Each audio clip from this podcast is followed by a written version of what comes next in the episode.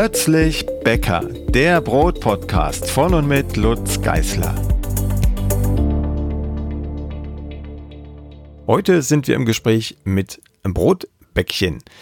Nein, nicht mit Rotkäppchen, sondern mit Brotbäckchen. Und zwar mit weltlichem Namen Milena Drewke.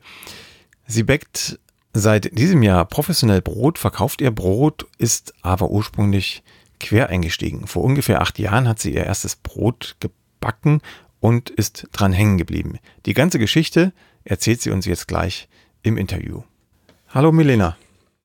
Hallo Lutz, danke für die Einladung. Ja, gern geschehen. Ich habe ja ein kleines Eigeninteresse dran, ich bin ja auch Quereinsteiger ähm, und höre mir gern mal Geschichten an von anderen, die es jetzt auch geschafft haben, ihr eigenes Brot zu verkaufen, obwohl sie ursprünglich kein Bäcker waren, sondern meistens Hobbybäcker. Wie hat es denn bei dir angefangen? Seit wann bäckst du Brot? Was hat dich zum Brot getrieben? Also ähm, zunächst einmal habe ich mich total über die Einladung zum Podcast gefreut und war sehr überrascht, dass du mich angeschrieben hast und dass bis zu dir durchgedrungen ist, dass ich ähm, den Quereinstieg geschafft habe. Das äh, fand ich total toll und äh, kann da direkt anknüpfen. Ich habe vor acht Jahren mit deinem Buch angefangen, mit dem Brotbachbuch Nummer eins. Und das war im Grunde mein Einstieg. Also du hast mich im Grunde die letzten Jahre sehr stark begleitet in meinem, ähm, ja, auf meinem Weg dahin, wo ich jetzt bin. Habe alle Bücher von dir mir besorgt und ähm, natürlich war ich auch in, in Foren unterwegs oder auch ähm, auf Facebook habe ich die äh, Brotbackgruppe Mipano, die ja von dir ursprünglich auch gegründet war, die hieß ja Angebacken. Ähm, die mhm. haben wir umgetauft mit, mit Björn, in die genau, Pano, genau, mit Björn Hollensteiner, mit dem Brotdoc. Ähm, da sind wir dann äh, zusammengegangen und haben da jetzt eine relativ starke Hobbybäckergruppe, wo wir eben ja auch gemeinsam backen und ein bisschen Hilfestellung leisten. Und da war ich dann von Anfang an dann auch so ein bisschen mit dabei, als die zusammengekommen sind. Und ähm, ja, so bin ich so ein bisschen da halt reingekommen, ähm, mit viel Lesen, mit viel Ausprobieren, mit viel Experimentieren. Und ich muss zugeben, die ersten zwei Monate, die Brote waren ungenießbar. Das waren, ähm, da hat meine Familie ein bisschen leid getan. Die waren, waren so ganz feste Klopper. Aber ich bin da dran geblieben und äh, es wurde halt immer besser und äh, eigener Sauerteig gezogen, beziehungsweise ich habe den ersten dann tatsächlich gekauft, weil es mir, das es hat irgendwie nicht funktioniert und das ist ja schon ähm, doch recht komplex, äh, das Thema. Und ja, so ist es dann äh, immer weitergegangen, dass ich dann Sauerteig gezogen habe. Dann haben natürlich auch Familie, Freunde mal Brot probiert und so ist das Ganze dann nach und nach gewachsen. Dann sollte ich dann mit für die Freunde auch immer mal mitbacken und äh, so entstand die Idee, ach, das macht mir so viel Spaß. Ich habe da bestimmt zwei, drei, viermal die Woche gebacken. Diese Mengen konnte meine Familie gar nicht bewältigen. Ähm, und ja, neben dem Spaß natürlich auch der Aspekt, dass es mir viel besser geschmeckt hat als jetzt äh, vom Bäcker. So, und dann ähm, natürlich kam dann auch die Anerkennung, boah, das schmeckt ja viel besser als hier von, keine Ahnung, von dem Bäcker und äh, mach doch mal mehr und ich will auch von dir haben. Und Genau, und dann ähm, kam zunächst die Idee auf, das war so zu Corona-Zeiten, dann äh, Kurse zu geben, weil ich halt viel auch mit Hobbybäckern zu tun hatte, die genauso angefangen haben oder genauso backen wie, wie ich und eben diese Fragen, Fragestellungen alle äh, dann auch damit ein bisschen Geld verdienen wollte.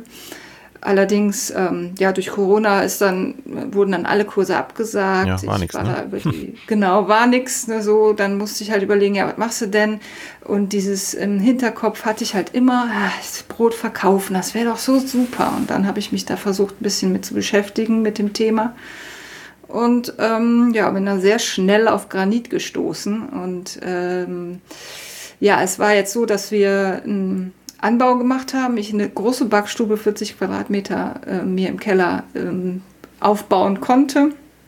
Und dann dachte ich, das musst du schaffen. Und ich bin da hartnäckig geblieben und bissig geblieben und habe dann einen Antrag gestellt, der wurde abgelehnt. Äh, da wurde gesagt, naja, das äh, geht so nicht. Äh, kann ich ja vielleicht später nochmal detailliert ja, da, da hake ich, hake ich, schon mal, hake ich schon mal ein. Genau, ähm, dachte ich mir. Sonst sind wir gleich am Ende.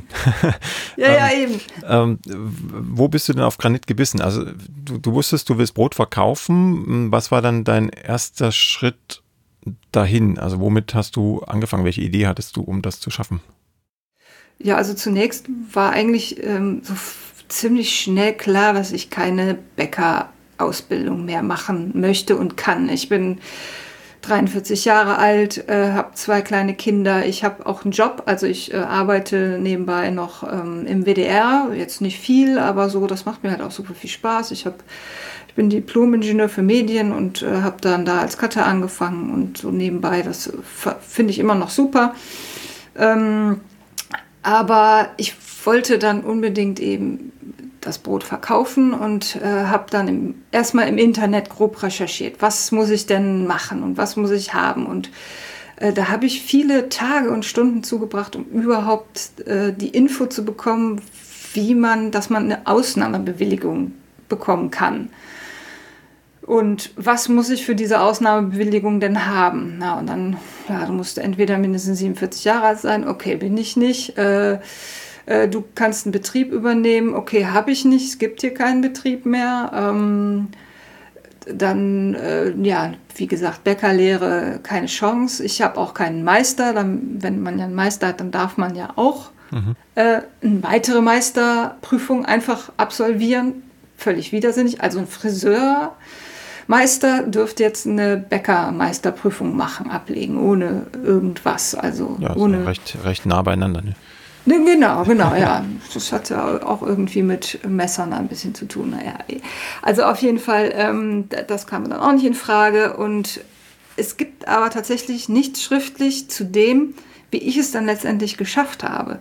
Also ich habe dann mit vielen Leuten gesprochen und die haben dann auch versucht, ähm, mich dahin zu bringen, zu sagen, ach komm, dann nennst du das Baby halt irgendwie anders, dann verkaufst du halt, was weiß ich, dann, dann ist das halt eine Brotbackmischung oder so, ne? dann ist das halt eine Trockenmischung oder ähm, man hängt sich an irgendjemand dran, man stellt einen Bäckermeister ein oder sowas, aber das kam für mich alles nicht so wirklich in Frage. Das ist ja alles Augenwischerei dann auch. Ich wollte das wirklich offiziell äh, die Genehmigung einfach haben und dann ähm, kam ich halt dahin, ich habe dann gedacht, ach, probierst du einfach mal. Schmeißt du mal rein und sagst, ähm, es gibt ja die Möglichkeit, eine Einschränkung äh, sich geben zu lassen. Also zu sagen, zum Beispiel, ich backe jetzt nur Brote oder ich backe jetzt nur äh, Kuchen oder nur Teilchen oder was weiß ich. Und ähm, ich habe dann, ich glaube, ich habe es so formuliert, die erst, der erste Antrag war, ich möchte Sauerteiggebäck verkaufen.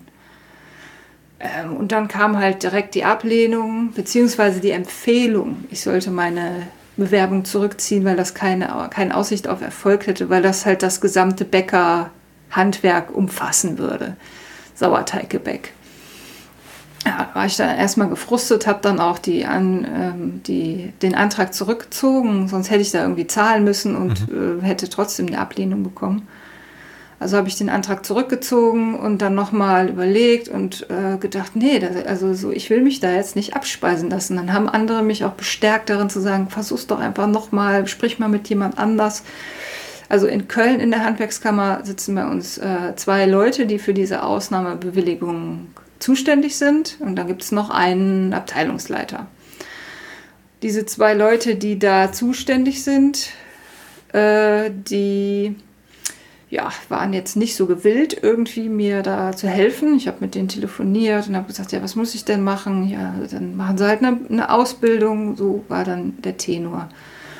Und dann habe ich gedacht, nee, jetzt gehst du zum Abteilungsleiter. Und dann habe ich den Abteilungsleiter angerufen, bin da auch tatsächlich durchgekommen, war gar nicht so einfach, den zu finden, aber äh, das war ein junger Kerl, der meinte dann, ja, ist ja gar kein Problem, dann äh, reichen Sie Ihre Studienunterlagen ein. Also ich bin ja, wie gesagt, Diplom-Ingenieurin, habe mhm. Fachhochschulausbildung hinter mir.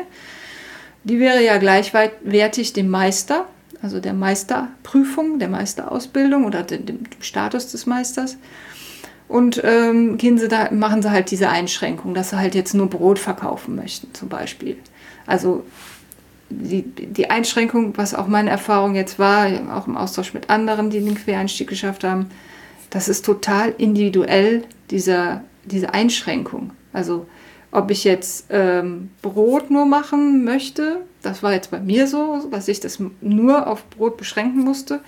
Oder ich weiß von einem anderen, der die Prüfung bestanden hat, der macht ähm, traditionelles Gebäck aus Sauerteig, ähm, Feingebäck, Brötchen und Brot. Also der darf im Grunde mit der gleichen Prüfung, die ich gemacht habe, nur der Handwerkskammer in dem Umfang backen, wie ich es jetzt nicht darf, weil mhm, ich eben ja. diese Einschränkungen nicht so ausweiten durfte. Also, naja gut, also dann habe ich jetzt gesagt, ja, mit Brot verdienst du eh das meiste, Brötchen ist ja wahnsinnig aufwendig, das per Hand zu machen, da musst du hinter 2 Euro für so ein Ding nehmen, das zahlt dir nur keiner. Also bin ich bei Brot geblieben. Ja, und der Antrag ging da tatsächlich durch. Ja. Wie lange ist es denn her, dass du die Genehmigung bekommen hast? War, muss ja dann wohl in Corona-Zeiten gewesen sein. Genau, das ist noch gar nicht so lange her. Das war im Januar war meine Prüfung. Ich habe dann ein Vorgespräch mit meinem Prüfer gehabt im Dezember und ähm, ja, Corona war ein bisschen schwierig, da dann auch einen Termin zu finden. Er wollte dann auch testen. Und es, ja, also es war umständlich, aber wir haben es dann ähm, geschafft. Im Januar war er dann vier Stunden bei mir. Äh, ein Bäckermeister aus Köln, und ähm, ja, ich war sehr überrascht. Ich war total aufgeregt natürlich. Ich dachte, boah, jetzt, äh, ich habe mir Bäcker-Fachliteratur besorgt und ähm, die Bäcker-Wissensfragen bin ich durchgegangen. Und er meinte dann, ja, er müsste unbedingt wissen, was HACCP ist. Das muss ich unbedingt lernen. Also dieses Hygienekonzept, das muss ich ähm, drauf haben. Er hat mich so ein bisschen angestachelt, wo ich dachte, uiuiui, das äh, habe ein bisschen Schiss. Aber ich habe mich tatsächlich relativ intensiv vorbereitet, bin wirklich diese Bäckerfachliteratur durchgegangen, wo ich aber auch teilweise gedacht habe, das, ähm, das, meine Erfahrung ist eine andere, so bei Sauerteigführung und sowas mhm. alles. Also, ja. ne, das, ähm, äh, ich, er, er, hat mir jetzt dieses Buch nicht empfohlen. Ich habe das einfach von, äh, von einem Bäckerfreund, der eben auch den Querenstieg gemacht hat, empfohlen bekommen. Und ähm, ich weiß nicht, ob das jetzt äh, die, die klassische, also es gibt ja mehrere Literaturen. Ja, es gibt ein paar, Möglichkeiten, ne? genau. Und ähm, ja, aber trotzdem, ich bin es bestimmt dreimal durchgegangen und habe mir Notizen gemacht und ähm, wusste dann auch, wie man eine Zwei-Stufen-Führung ausrechnet, eine Drei-Stufen-Führung. Mhm. Und so, also wirklich, ähm, ja, sehr detailliert, auch betriebskostentechnisch, also wirklich intensiv nicht nur, wie backt man jetzt, sondern auch die Theorie dahinter und dann auch das Betriebliche natürlich, das darf man nicht vergessen. Das ist ja auch einiges, was, was man da wissen sollte. Und dann, ja, im Grunde kam er dann. Ähm, was sehr spannend war, war, äh, wir haben eigentlich nur gemeinsam gebacken. Also Wir haben, ich habe da was vorbereitet gehabt. Zunächst wollte er nur ein Brot von mir gebacken bekommen und ich habe ihn im Grunde so überredet und dann, ja, vielleicht mache ich noch mal zwei andere. Also ob man jetzt ein Weizen ist ja, verhält sich ja ganz anders als ein Roggenteig. Wäre doch ganz schön, mal so ein bisschen die Bandbreite. Ja, meinte er, okay, wenn, wenn Sie das möchten, dann machen Sie das halt. Ja, und dann habe ich das tatsächlich vorbereitet. Ich hatte ihm aber auch schon, als wir uns getroffen hatten, ähm, relativ große Bandbreite an Gebäck präsentiert sozusagen mhm. äh, zum Probieren. Und ich glaube, da war er schon ganz angetan von, ähm, sodass er möglicherweise vielleicht schon gedacht, gedacht hat, ja, Brauchst die, kann, die kann das genau so. Brauchst du gar nicht mehr nachfragen, die weiß das alles. Ähm, ja, es ist äh, ja, vielleicht ein bisschen positiv gedacht, aber ähm, während des Backens war es dann halt auch so, dass er viel durchaus kritisiert hat. Dann war ein Teig nicht gut genug ausgeknetet, dann war ein Brot nicht gut genug ausgebacken in seinen Augen. Ähm, wo ich dann eigentlich so dachte, nee, das hast du jetzt nicht bestanden, da bist du jetzt aber gnadenlos durchgerasselt, weil er halt ja einfach viel Kritik geübt hat. Aber ich glaube, er meinte das so, so, so gut. Es war irgendwie so ein partnerschaftliches, ähm, gemeinsames Backen. Also eigentlich total nett. Und er saß dann da und blätterte dann immer in so sein Buch und hat dann, glaube ich, so ein, zwei Mal irgendwie eine Frage gestellt, die aber ja äh, eigentlich fast gar nicht zu beantworten war. Also ich, eine Frage erinnere ich mich dran. Er fragte mich, ähm, wo kommt denn Sesam her? Wie, wie wird das angebaut oder wie sieht die Pflanze aus? Mhm. Konnte ich tatsächlich nicht beantworten. Keine Ahnung. Also, dann habe ich ihn, ihn, gefragt, ja, wie sieht die denn aus? Ja, wüsste auch nicht. Ach, super. okay. Also es war eben, es war irgendwie keine richtige Prüfungssituation, obwohl ich eigentlich auf so eine Prüfungssituation eingestellt war. Mhm. Was, ja, er meinte dann zum Schluss, ja, wär, natürlich würde ich da einen positiven Bescheid bekommen, wäre da ganz angetan von.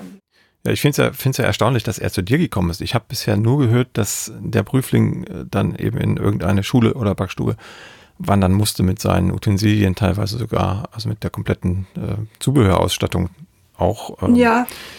Das überrascht mich jetzt tatsächlich, dass ja, das, er zu dir äh, gewandert hat, ist. Ich, genau, ich habe mich habe ich auch öfter schon mitbekommen und gehört, dass dann auch tatsächlich sogar zwei Prüfungen äh, gemacht werden ja, mussten. Also, also ja. wohl, genau praktische als auch eine Theorieprüfung und naja gut, ich hatte jetzt äh, natürlich eine fertige Backstube, wo ich ähm, eine große Knete, also einen 40 Liter Knete habe ich da und einen Mannsbackofen mit 80 mal 60, also im Grunde so ausgestattet, dass man da direkt loslegen kann. Vielleicht war das auch dann für ihn so das Argument, ja, brauche ich jetzt nicht irgendwo hinkommen. Ich weiß es nicht.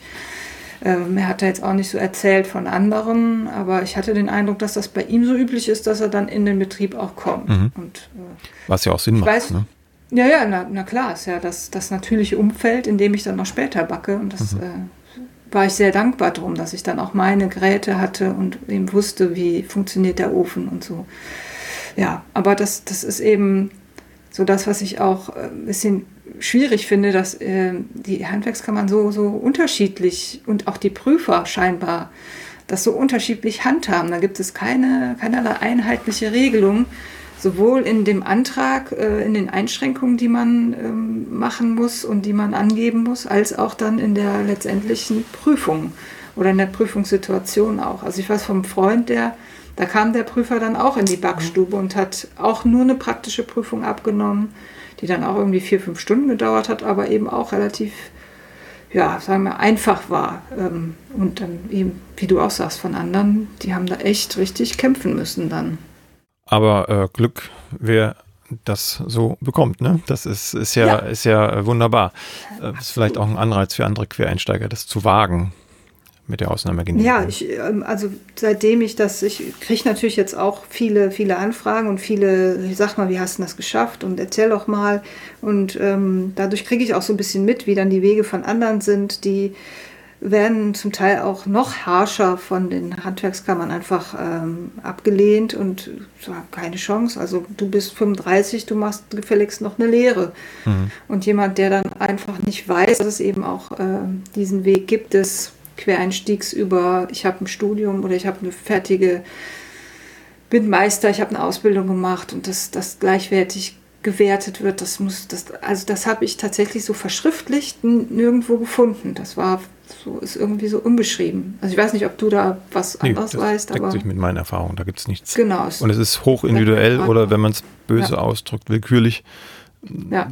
was wie erlaubt ist oder was geht und was nicht. Genau. Und äh, da wünsche ich mir natürlich, dass das irgendwie für für alle einheitlich möglich und auch einfach ist und auch die Info einfach da ist. Mhm. Jede Handwerkskammer hat dann ein Handout und in, bei überall steht was anderes drin und die es gibt ja da diesen Paragraph 8 äh, a, b und 6 und so. Da, also da steht halt dazu überhaupt gar nichts drin. Das ist halt echt ja, schwierig. Da sind wir gleich beim passenden Thema. Was hältst du denn von der Meisterpflicht? Also äh, fühlst du dich äh, dem, wie soll ich sagen, ähm, nee, ich sag gar nichts mehr. ich glaube, du hörst das von allen Quereinsteigern. Kein Quereinsteiger wird dir sagen, ich finde die super, die Meisterpflicht. Ich glaube, ähm, äh, das ist, ähm, wenn man sich das Bäckerhandwerk anguckt, schon fragwürdig, was ist denn da so meisterpflichtig drin? Was, was ist da an, sag ich mal, äh, gefährlichem Umgang mit Lebensmitteln, da, da, also wa warum muss da eine so eine, eine stringente Pflicht drauf sein? Das verstehe ich nicht. Also zum Beispiel, was ja gerne angeführt wird, jeder, was weiß ich, Ungelernte äh, darf ein Restaurant eröffnen und kochen und Lebensmittel verkaufen, die wesentlich kritischer sind, Fleisch, Fisch, Obst, Gemüse, ne, wo Salmonellen mit Eiern und sowas auftauchen können, als jetzt eine Backware, wo die bei 200 Grad, 270 Grad, 300 Grad in den Ofen geschoben wird, wo nichts mehr lebt, wenn das rauskommt, das Brot. Ähm, das wird sehr gerne angeführt, das führe ich auch an, weil ich es einfach überhaupt gar nicht verstehe. Warum ist da diese Pflicht drauf? Also was, was macht das so besonders? Und wenn mir das jemand erklärt, ich habe mit vielen auch darüber gesprochen und stehe da im Austausch, wenn mir das jemand erklären könnte, äh, hat aber bisher noch keiner ein Argument gefunden zu sagen, deswegen besteht die Meisterpflicht im Bäckerhandwerk. Ich kann das vielleicht verstehen bei Elektrotechnik. Da geht es um Starkstrom, da ist Leben in Gefahr und das, da sollte man wissen, was man da anfasst und welche Kabel man durchtrennen darf und welche nicht. Ähm, aber warum im Bäckerhandwerk?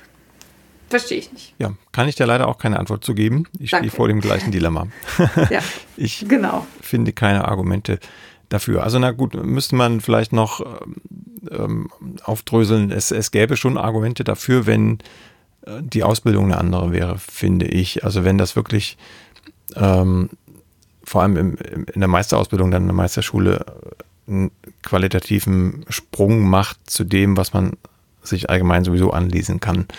Und, Aber warum ähm, sollte dann die Pflicht bestehen? Nee, na gut, das, das ist dann eine andere Frage. Ne? Also eine Pflicht, finde ich auch, sollte gar nicht da sein. Aber ja. ähm, Meisterschulen und so weiter müssen aus meiner Sicht gar nicht ähm, abgeschafft sein, sondern die müssen einfach ihre Ausbildungsqualität so nach oben schrauben, dass selbst wenn keine Pflicht da ist, jeder, der Ambitionen hat auf, auf eine Bäckerei, auf gutes Brot, äh, da freiwillig hingeht. Ja, das sehe ich, das sehe ich ähnlich. Also das ähm, ist allerdings dann auch, ich meine, es ist ja jetzt, wir sind ja Autodidakten letztendlich. Ne? Wir Quereinsteiger mhm. haben das ja, wir haben ja keine Lehre gemacht und wir haben auch keine Schule besucht und ähm, ich kann dann auch die äh, Bäcker, ich nenne es jetzt mal Kollegen, wobei ich das tatsächlich nicht so wirklich so sehe, also die Bäckermeister, die eben diese Meisterprüfung gemacht haben, die kann ich insofern verstehen, als dass ähm, sie eben diese langejährige Ausbildung durchlaufen sind und dann kommt da einer, der macht das irgendwie einmal in die Woche und denkt dann, der kann das jetzt auch verkaufen. Da wird jeder in jedem anderen Beruf auch sagen, wenn jetzt in meinem Beruf jetzt, wo ich Cutter bin, wenn da jetzt jemand kommt und sagt, ich habe zu Hause mal so ein Tutorial gemacht und ich äh, kann das jetzt auch. äh, ich zeig dir mal, wie das geht. So, da würde ich auch sagen, ja, hey, hast du alle? Ich habe hier drei Jahre, vier Jahre studiert und bin Diplom-Ingenieur. Was willst du mir jetzt hier erzählen? Ne, so, ich, ja. Deswegen kann ich das schon, schon nachvollziehen, dass ähm, auch Bäckermeister diesen Quereinsteigern total kritisch und vielleicht auch die Meisterschulen denen kritisch und auch die Handwerkskammern kritisch gegenüberstehen. Ähm, allerdings glaube ich, dass sie sich selbst auf den Füßen stehen. Äh, ja, sie nehmen, sich, sie nehmen sich viel äh, Qualitätssprung und Vielfalt in der genau. Bäckerlandschaft. Ja. Also gerade die Quereinsteiger bringen in meinen Augen da frischen Wind mit rein, weil die einfach nicht gelernt haben und lernen mussten, wie man Backtriebmittel XY äh, optimal einsetzt, um immer das gleiche Ergebnis zu erzielen. Oder äh, wie man Sauerteig äh, aus dem Pulver rührt, ähm, das über Nacht irgendwie gehen lässt und dann daraus ein, ein Brot ansetzt. Und das immer der gleiche Sums ist und ähm, also ich, ist vielleicht jetzt auch ungerecht. Ich, ich weiß ja nicht, wie es in, in der Lehre ist und wie, wie so eine Bäckerausbildung funktioniert. Ich war tatsächlich noch nie in einer Profibäckerei. Ich äh, habe mich dafür mal interessiert und habe gesagt, ach komm, versuchst du mal ein Praktikum. Und sprichst mal irgendwie, ich, ich wohne ja in Brühl, das liegt zwischen Köln und Bonn, da gibt es ja durchaus auch den einen oder anderen, die eine oder andere Bäckerei, die ähm, noch handwerklich arbeitet ähm, und habe dann mal ein bisschen rumtelefoniert. Und äh, ein Beispiel, das fand ich, da, da, da sind mir alle, ja, ist mir alles vom, keine Ahnung, vom Glauben ist mir nicht abgefallen. Er meinte dann zu mir, der wie äh, Quereinsteiger, äh, Praktikum, nee, der Praktikum bieten wir nicht an. Druckste dann so rum und meinte dann zum Schluss, außerdem werden Frauen keine Bäcker.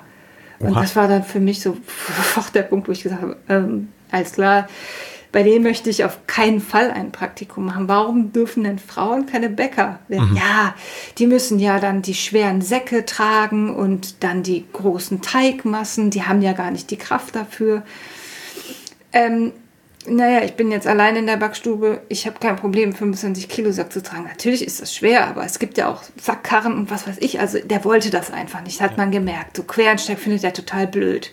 Und ähm, dann habe ich das auch aufgegeben, weil ich dachte, nee, ich, ich möchte das auch nicht. Ich möchte mir keine Backstube angucken, wo eben nicht so gearbeitet wird, wie ich das möchte. Ich war dann doch auch schon recht starr in dem, was ich wollte und in dem, wie ich arbeiten wollte. Ja, und dann war das Thema für mich dann auch gegessen und ja. äh, eine Lehre sowieso. Also es gibt, ich, ich würde total gerne äh, noch lernen und Input bekommen, aber ähm, es ist jetzt arrogant von mir zu sagen, mit Sicherheit, aber es gibt keinen Kurs, keinen keine, was weiß ich, wo ich gerne hingehen würde und nochmal einen Kurs machen würde. Ich würde auch Geld für bezahlen, ich würde auch viel Geld für bezahlen, aber es gibt nichts, wo ich sage, da kriege ich jetzt neuen Input, sodass ich daran nochmal wachsen kann. Zumindest in der Bäckerlandschaft jetzt hier in Deutschland. Also äh, vielleicht gibt es international noch was, was ich jetzt noch nicht kenne oder weiß. Aber mhm. ähm, also ich, ich war jetzt auch in Weinheim in der Bäckerakademie, was ja auch ähm, Bernd Kütscher, ja netterweise muss man ihm ja zugutehalten, er lässt ja auch Bobby Becker ja, zu. Ja.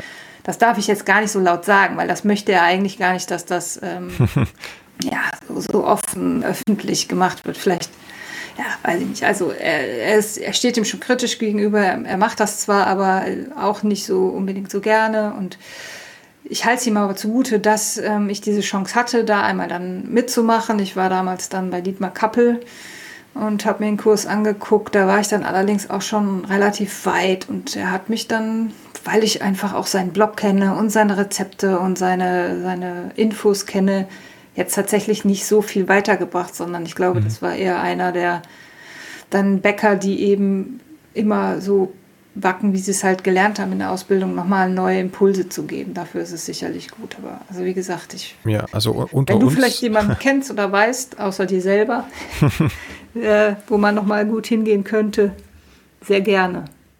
Das geht mir ähnlich. Ich lächze ja auch nach Wissen und versuche mich irgendwie auch weiterzubilden. Ähm, aber mhm. es, es, gibt einfach nichts mehr. Also ich war auch, äh, das ist schon ein paar Jahre her, auch ein paar Mal in Weinheim.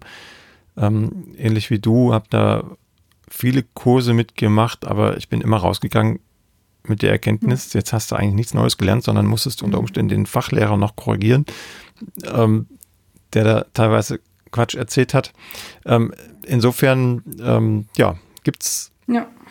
nichts dergleichen. Also was wirklich hilft, da braucht man aber viel Zeit für, äh, sich Bäckereien rauszusuchen, die wirklich was können und, und mhm. da ähm, nächteweise oder ein bisschen länger mitzupacken also eine Art Walz zu machen. Ich, vor allem im Ausland, muss ich sagen. Also es gibt natürlich auch ein paar gute Bäckereien in Deutschland, die, die empfehlenswert sind, wo man auf jeden Fall mal drin gewesen sein sollte in der Backstube und mitgebacken haben sollte.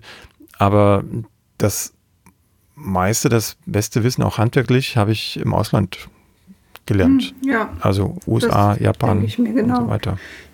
Ja, das, das Problem ist halt, ja, genau das, äh, also sehe ich genauso. Ich bin jetzt im November mal einen Tag oder auch nur so zum Gucken mal bei Sebastian Deuvel bei den Brotposten in Speyer. Mhm, das, ähm, ist das ja so einer. Auch, ja.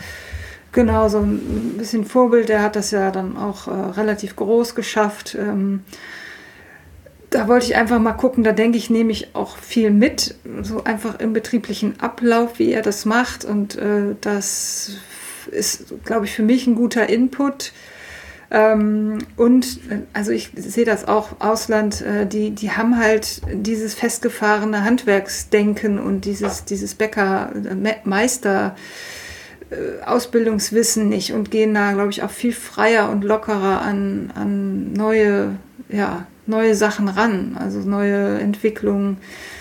Liebe Tomate, Hefewasser und sowas sind alles Themen. Ich glaube, da können die äh, allermeisten Bäcker noch überhaupt gar nichts mit anfangen. Und äh, das finde ich halt ein super spannendes Feld, einfach sich da ähm, weiterzubilden in dem, was es halt dann noch so neben dem äh, Alltagssums gibt. Also Hefewasser zum Beispiel finde ich super spannend. Das ist, mhm.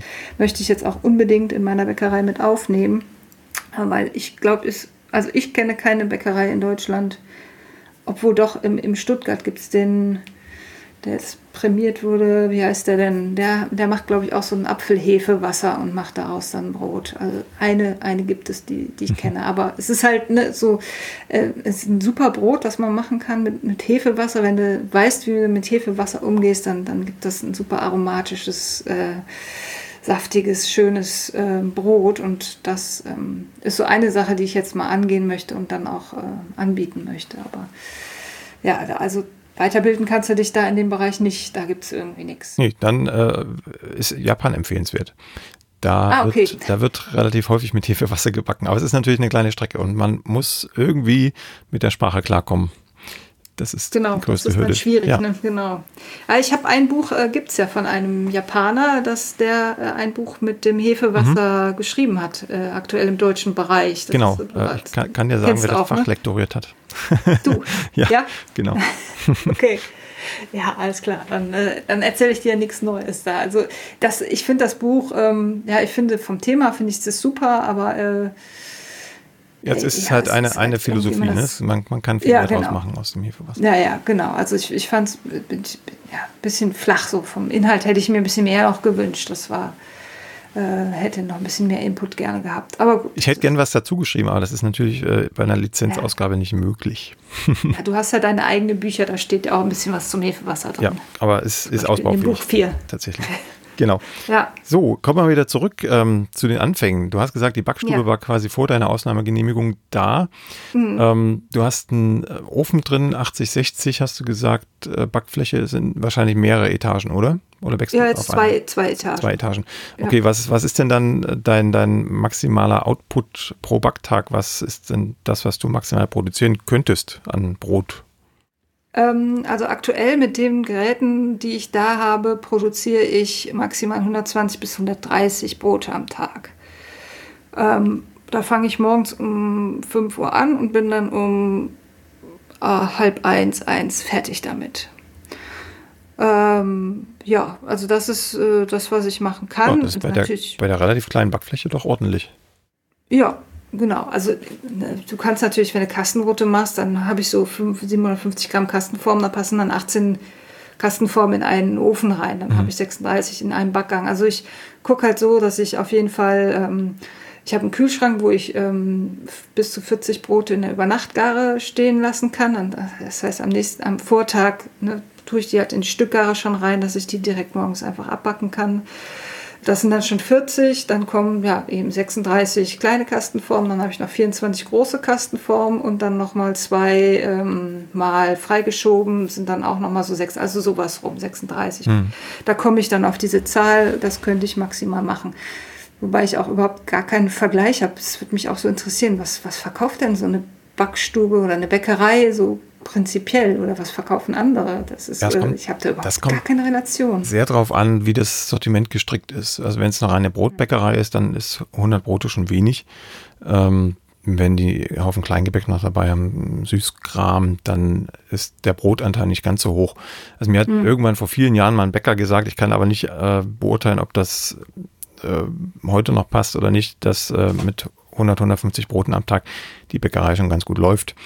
Okay. Ähm, wenn wir jetzt Richtung Sebastian gucken, Sebastian Deufel, ne, der bäckt äh, am, am Tag ungefähr 1000 Brote. 1000? 1000, ja.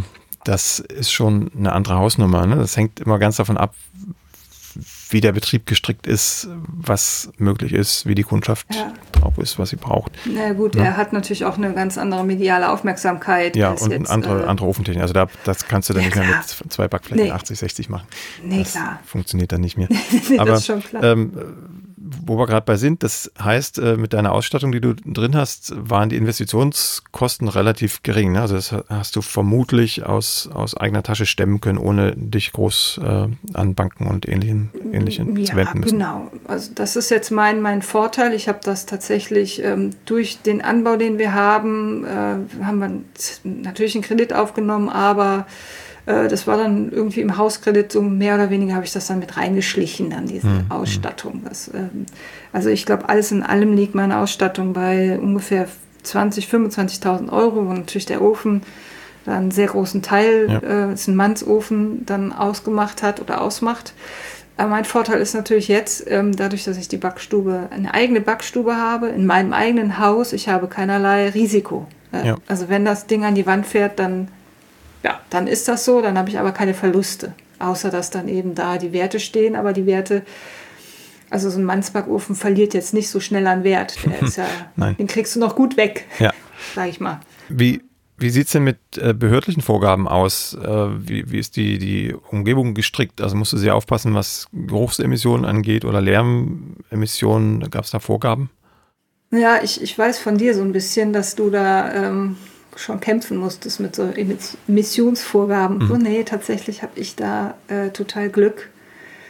Ähm, also das Gesundheitsamt war da, klar. Die haben ja. die Backstube abgenommen und haben auch ach, total easy. Ja, sie haben sich ja gut vorbereitet, wie ich sehe. Ich habe halt so ein großes Doppelspülbecken drin, weil ich keinen Abfluss im Boden habe und äh, Fliesenflächen, so, so abwaschbar alles. Ähm, habe Edelstahlflächen, einen Holzarbeitstisch und das war alles überhaupt gar keine Frage. Also ich bin gespannt, die kommen ja im Dezember jetzt wieder. Also war letztes Jahr im Dezember das erste Mal da und kommen jetzt wieder. Ob sich da was geändert hat dann, äh, ob die da irgendwie dann motzen, weil eine Sache, die, die passiert im Moment, dass der von der Decke, der, da ist Putz, da wo der Ofen ist, äh, an der Decke und der platzt ab, weil da das Rohr eben nicht nach außen führt. Also ich habe kein, kein Rohr, ein Abluftrohr oder vom Ofen diese, hm, diesen kein, kein Wasserdampf. ja. Genau, der geht halt in den Raum rein, beziehungsweise dann über die Rückseite des Ofens wird er abgeführt, wenn man die Klappe hinten aufmacht. Mhm. Ähm, allerdings ist da jetzt kein Schimmel zu sehen, sondern einfach es blättert da jetzt runter. Äh, da weiß ich, ich weiß, da kann ich es halt ganz schwer abschätzen. Aber so, das ist so das, die einzige Sorge. Es ist also kein Nachbar hat sich beschwert wegen Geruchsbelästigung oder irgendwie, äh, oder es, also es kam noch nie auf, dass, dass ich da irgendwas falsch mache oder irgendwie eine Genehmigung noch Sonderbenehmigung beantragen muss. Kann ja. natürlich sein, dass ich da so, dadurch, dass es in meinem eigenen Haus ist, ähm, ja, so ein bisschen versteckt bin, vielleicht. Ich weiß es nicht, dass da keiner aufmerksam wird auf mich. Also aus meiner Erfahrung liegt es nicht unbedingt am, am Haus oder an der Ortschaft, sondern tatsächlich am Bearbeiter oder an der Behörde selbst. Wir bauen ja auch gerade eine kleine Backstube im eigenen Haus auf und äh, haben unglaublich viel zu erfüllen und äh, viele Probleme gehabt mit den Behörden. Also da hast du es wohl gut getroffen, würde ich sagen. Ja, ich, ich habe auch äh, von einigen gehört, die sagen, oh, das ist hier in Brühl äh, gar kein Problem. Also sie sind da sehr nett und äh, sehr zuvorkommend. Da mhm. habe ich wirklich Glück gehabt. Aber ich, ich weiß nicht, vielleicht hast du diese Genehmigung denn beantragt alle oder hast du da äh, Leute angesprochen, dass du Genehmigung brauchst oder sind die auf dich zugekommen? Nein, nein, also das muss, also was heißt, das muss, ähm, wir haben natürlich die Behörde angefragt, also die das Bauamt ist es äh, oberamtlich zuständig mhm. und leitet dann alles weiter, was die anderen ähm, Behörden angeht. Und da muss ein Bauantrag gestellt werden und dann geht das in die, ich weiß gar nicht, da gibt es einen Begriff für Fachaufsicht, Fachdurchsicht, irgend sowas. Ähm, und dann werden alle anderen beteiligt, also die Lebensmittelkontrolle, ähm, die, der Brandschutz und so weiter, die werden alle beteiligt, müssen ein Statement mhm. abgeben. Das geht dann wieder zur Baubehörde und die Baubehörde ähm, gibt dann sozusagen das weiter geballt und dann gibt es halt äh, im besten Falle Auflagen, im schlimmsten Falle wird es nicht genehmigt oder du musst noch nachliefern und so sind automatisch immer alle drin, die ja, irgendein okay. Interesse daran haben könnten, das Projekt ähm, ja, zu torpedieren, sagen wir es mal. Hm, böse. Verstehe. Ja, vielleicht bin ich da auch ein bisschen blauäugig in die Sache reingegangen. Das ist ähm, ja, habe ich jetzt gar nicht äh, zur Sprache gebracht. Ja, man soll auch keine schlafenden Hunde wecken. Ja, genau, also ich ähm, vielleicht jetzt dadurch, äh, dass wir hier sprechen, also, also ich, ich mache mir da keine Sorgen. Nein, ähm, ja, das ist, ähm, ich habe, es ist in, in einem Haus und auch mit den Versicherungen muss ich natürlich jetzt gucken, dass das äh, irgendwie ein bisschen offizieller ist. Ich mache das jetzt, also mein, meine Backstube oder die Bäckerei existiert seit April offiziell. Da verkaufe ich über meine Webseite jetzt die Brote und liefere die aus. Ähm, das, also ich habe echt wirklich auch kämpfen müssen mit, mit Steuerbehörden und also so ein Weg in die Selbstständigkeit, das, das ist alles überhaupt nicht ohne. Und ich finde, äh, ich versuchte auch immer denen, die diesen Quereinstieg machen möchten, so ein bisschen den Zahn zu ziehen und zu sagen, das ist sack viel Arbeit. Mhm. Das ist nicht, ich stehe da zwei Tage in der Backstube und back da fröhlich vor mich hin und verkaufe die Sachen. Eigentlich ist das das äh, kleinste Geschäft, denn das, das, was drumherum ist, das ist das, was wahnsinnig viel äh, Aufwand ist. Das Logistische, das Organisieren, die Steuern, die Abrechnungen, die äh, wie kriegst du es an den Mann, der Verkauf und du musst dich halt immer auch um, um Werbung kümmern, dass du die Sachen auch an, an den Mann bekommst. Du musst gucken, dass du in sozialen Medien irgendwie aktiv bist und immer präsent bist und alleine, wenn du jetzt keine, kein Ladenlokal hast, wie jetzt bei mir, also ich habe jetzt kein Ladenlokal, mhm. sondern liefer nur aus. Du hast auch kein Aushängeschild, wo dann jede, jeden Tag irgendwie jemand vorbeikommt. Ne? Das ist halt schon ja, es ist romantisch, das zu denken, dass das super easy ist, aber das ist es eigentlich nicht wirklich. Das muss man wirklich wollen. Das Backen ist dann die Entschädigung für die ganze Arbeit ringsherum, würde ich sagen. Genau. Die, die einfach das, das Backen, das macht super viel Spaß und äh, ich habe auch immer überlegt, ah, ist das, wenn du das wirklich dann zum Beruf machst und regelmäßig machst, dann macht dir das dann auch noch so viel Spaß und ja, es macht sau viel Spaß und ähm, die Anerkennung, die man von den Leuten bekommt, die, die, die kommen zu mir und sagen, ich vertrag wieder Brot. So viele, die sagen, ich vertrag das Brot hier nicht mehr und bei dir, das ist so super, ich vertrag das wieder, ich esse das gerne und es schmeckt mir gut und es ist ganz anders als die Brote, die man so ja. kaufen kann. Und diese, diese, diese Anerkennung, die hebt dich natürlich in den Himmel und dann denkst du, ja, dafür machst du das eigentlich ja. auch. Genau diese Anerkennung bringt dich dann, motiviert dich da auch weiterzumachen. Ja, vielleicht noch ein ganz kurzes Wort zu deinem Geschäftsmodell. Du hast schon gesagt, du hast keinen mhm. Laden im klassischen Sinne. Du verkaufst online, du hast einen kleinen Shop online ja. und ähm, lieferst auch aus. Das heißt, du hast ein bestimmtes Kontingent und wenn es genau. leer ist, ist es leer. Genau, wenn ausverkauft, dann ausverkauft. Also ich habe äh, diese, ne, wie ich schon sagte, 120 bis 100, Entschuldigung, 120 bis 130 Brote äh, am Tag und also ich bin, ich hatte mal jetzt vor dem Sommerferien hatte ich einen Zeitungsartikel in einem lokalen Blatt. Das, äh, da ging das ziemlich durch die Decke hier ähm, mit dem Verkauf. Da war ich tatsächlich total ausverkauft und hatte wirklich richtig zu tun. Das hat, ist jetzt so ein bisschen abgeebbt äh, und bin jetzt so bei, also sagen wir mal, 80 bis 100 Broten am Tag, was, wie ich finde, jetzt auch schon ganz okay ja, ist. Also für mich, die eben keine sonstigen Ausgaben hat, ist das, glaube ich, ganz guter Verdienst. Wie sieht es denn mit deinen Rohstoffen aus? Ähm, beziehst du die regional oder legst du auf andere Kriterien Wert, bestimmte Qualitäten oder Getreidesorten, die du vielleicht nicht um die Ecke kriegst? Äh, wo beziehst du deine Rohstoffe her? Also die sind, glaube ich, sehr bekannt bei jedem Hobbybäcker. Meine Rohstoffe kommen von der Biomühle Eiling. Mhm. Äh, die sind ja hier im Sauerland. Das ist zwar eine Ecke von mir entfernt, aber es gibt halt keine andere Mühle. Also ich bin auch biozertifiziert, die eben Biomehl äh, anbietet. Ähm, also mir ist schon auch Regionalität wichtig, dass ich äh, kurze Wege habe. Und da war jetzt Eiling, weil ich auch die Mehle einfach geil finde. Also muss ich einfach auch zugeben, die haben halt wirklich Spitzenqualität, ähm, sowohl im Geschmack als auch in den Klebereigenschaften habe ich äh, bislang, ich habe viele Mühlen ausprobiert, gerade auch im Biobereich und ähm, da bin ich dann absolut bei Eiling hängen geblieben. Die haben eine wahnsinnig gute Wasseraufnahme und wie gesagt, sind halt auch in der Nähe zum Glück bei mir und ähm, die Mehle bekomme ich von denen. Äh, eigentlich auch ausschließlich. Ich habe jetzt im Sommer mal Baguette angeboten. Da habe ich dann von der Mühle Molbi, natürlich aus Frankreich, dann das mhm. T65 in Bio-Qualität bekommen. Und ähm, ja, bei den sonstigen Rohstoffen, da suche ich mich so ein bisschen zusammen. Also klar kann ich jetzt keine, äh, was weiß ich, was, was, was gibt es denn, was äh, Salz oder Zucker oder so, diese, diese Klassiker, da gucke ich eben, dass ich eine gute Qualität äh, zu einem guten Preis irgendwie kriege. Wir haben hier in der Nähe einen kleinen Biogroßhandel, der äh, ganz gute Produkte hat. Ansonsten hangel ich mich da im Internet dann tatsächlich auch durch und mhm. gucke, dass ich da ähm, gute Produkte finde. Also Bioqualität ist dann halt nochmal eine, eine neue, eine zusätzliche Herausforderung, dann regional dann auch alles zu kaufen. Das kriegst du eigentlich fast gar nicht hin. Ja. Und es schlägt natürlich auch ein bisschen auf die Preise. Ja. Ne, ähm, ich hatte, hatte, jetzt in deinem Shop ein bisschen geguckt. Mhm. Ähm, die Brotpreise finde ich völlig in Ordnung. Das muss ich gleich ja dazu okay. sagen. Aber wer jetzt äh, unbedarft äh, drüber schaut, der wird erstmal, glaube ich, große Augen machen. Ne? Also ich glaube, so im Schnitt bei den Broten bist du so um die 8 Euro das Kilo.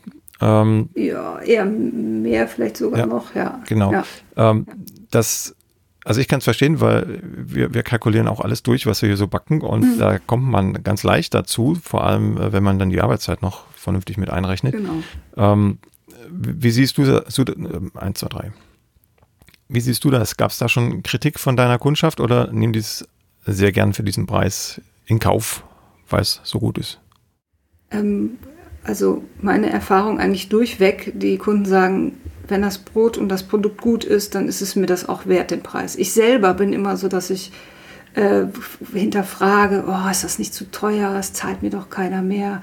Aber es ist tatsächlich so, dass ich finde, ich bin eigentlich gar nicht so teuer. Ähm, ich liefere aus die Brote für den Preis dann auch. Mhm. Also so ein Brot für 6,50, 6, 5, 5 Euro habe ich auch Brote, 5,50, die kriegen das geliefert. Ähm, dann habe ich natürlich auch Online-Gebühren, weil das alles online bezahlt wird. Und das muss man auch sagen, PayPal nimmt 50 Cent für eine Bezahlung, mhm. wenn jetzt ein ja. Brot gekauft wird. Ähm, das muss ich natürlich auch alles mit oben draufschlagen. Und ähm, wenn man jetzt, wenn ich jetzt zum Bioladen gehe, da kostet dann auch so ein 500 Gramm Brot, kostet dann auch 4,50 Euro. Und ich habe ja größere Brote, die kosten dann halt 6 Euro. Also, und liefer aus und habe online bezahlt. Also ne, mhm. so die, ja, genau. Aber, muss die Re ja. Relation immer mit, mit betrachten. Genau, die ja. Relation sehen. Aber wie gesagt, die Kunden äh, zahlen das gerne. Und ich glaube, wichtig ist einfach äh, auch Transparenz, dass sie genau wissen, was drin ist. Und da versuche ich auch ähm, in den sozialen Medien möglichst transparent und auch mit, mit Videos und Fotos immer zu zeigen, was ich mache, wie ich das mache, was mir wichtig ist. Und ich glaube, dieses Vertrauen zu schaffen, dieses Vertrauen zum Produkt, ähm, das macht es dann wertig, das ist, dass die Leute eben auch bereit sind, diesen Preis dafür zu bezahlen. Sehr schön, bin ich voll bei dir. Ja. Meine Abschlussfrage wäre äh, dein bester, liebster Tipp für alle, die das Gleiche vorhaben, die also auch irgendwie mal Brot verkaufen wollen. Was wäre dein Ratschlag, den sie auf jeden Fall beherzigen sollten? Ja, dranbleiben, hartnäckig bleiben sich nicht von einem Mitarbeiter äh, abwimmeln lassen, sondern dann zum nächsten gehen, dann zum Abteilungsleiter gehen. Im, im Zweifel ähm, sich, es gibt online, kann man sich die Sachkundeprüfer raussuchen im Bäckerhandwerk, ähm, Sachkundeprüfer ansprechen und sagen, ich möchte das unbedingt. Es, es ist teilweise tatsächlich schwierig, wenn man zum Beispiel in Mainz wohnt, gibt es keinen Sachkundeprüfer im Bäckerhandwerk. Dementsprechend wird man auch an der Handwerkskammer äh, abgeschmettert. Äh, und zwar knallhart abgeschmettert. Da wird dann keiner sagen, na, machen wir, wir haben hier den Bäckermeister, der macht das. Da muss man dann, was weiß ich, man kann sich den Sachkundeprüfer aussuchen. Das muss jetzt kein von der Handwerkskammer zugewiesener sein, aber man ist auf die Handwerkskammer angewiesen, die in, wo man wohnt. Und da ist einfach meine Erfahrung, ne, dass man, wenn man das will, dann, dann schafft man das auch. Und ähm, wie gesagt, es ist es ist ein großes Unterfangen, man muss sich dessen einfach auch bewusst sein, wenn man das machen möchte, dass man da jetzt nicht nur sagt, ich verkaufe mal zwei Brote die Woche, dafür lohnt es sich dann tatsächlich nicht, sondern wenn man das möchte, dann muss man da auch ein bisschen größer direkt denken, aber wenn, dann macht es echt wirklich riesigen Spaß und äh, die Kunden nehmen es an, die lieben das, äh, das Neue und das, dass es eben von nicht einem ausgebildeten Bäcker ist, das wird so super angenommen. Also ich kann es eigentlich nur jedem empfehlen, der Bock hat zu backen und irgendwie auf äh, Suche nach was Neuem ist, sich da ja, zu informieren und hartnäckig, hartnäckig dranbleiben. Ja, Dankeschön, Melina. Das waren sehr spannende Einblicke in deinen Weg und ich drücke die Daumen, dass es so weitergeht und vielleicht ja, irgendwann auch zu einem größeren Ofen reicht, wenn du noch Lust drauf hast. auf, auf jeden Fall, der Plan steht danke dir. Dann bis bald und ich bleibe dabei. Ich schaue immer mal vorbei, online jedenfalls, was da so passiert. Sehr schön, freue ich mich. Dankeschön. Mach's gut. Ciao. Tschüss. Die nächste Folge von Plötzlich Bäcker, dem Brot-Podcast, gibt es ganz bestimmt. Wenn du bis dahin meine Arbeit am Blog oder für diesen Podcast unterstützen möchtest, dann klicke dich auf plötzblog.de slash unterstützen. Vielen Dank.